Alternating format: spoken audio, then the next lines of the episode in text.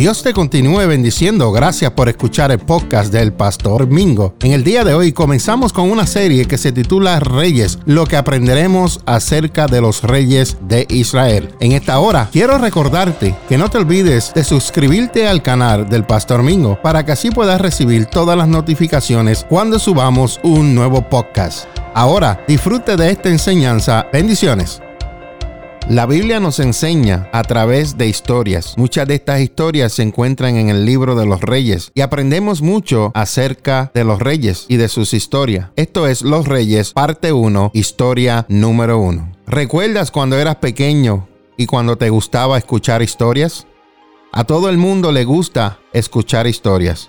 Todos tenemos esa curiosidad por escuchar relatos y nos pica la curiosidad por saber cómo terminan.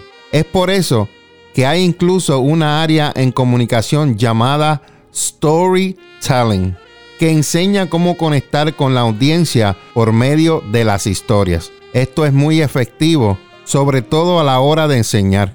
De hecho, Jesús siempre contaba parábolas, historias que le permitían expresar verdades complejas de una manera bien sencilla y atractiva para la multitud. Siempre me han gustado las diferentes historias de la Biblia. Me encanta analizar los diferentes personajes bíblicos y ver las enseñanzas que yo puedo sacar de ellos. Esto es precisamente lo que la Biblia dice. Según Primera de Corintios capítulo 10 versículo 11, dice, todas estas cosas les acontecieron como ejemplo y están escritas para amonestarnos a nosotros que vivimos en estos tiempos finales. Así que el que piensa estar firme, mire que no caiga.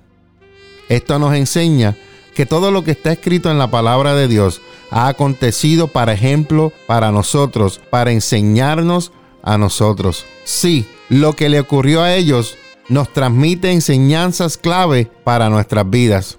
Así que vamos a aprender aún más de estas pequeñas enseñanzas acerca de los reyes. Lo próximo será Reyes parte 1, historia número 2.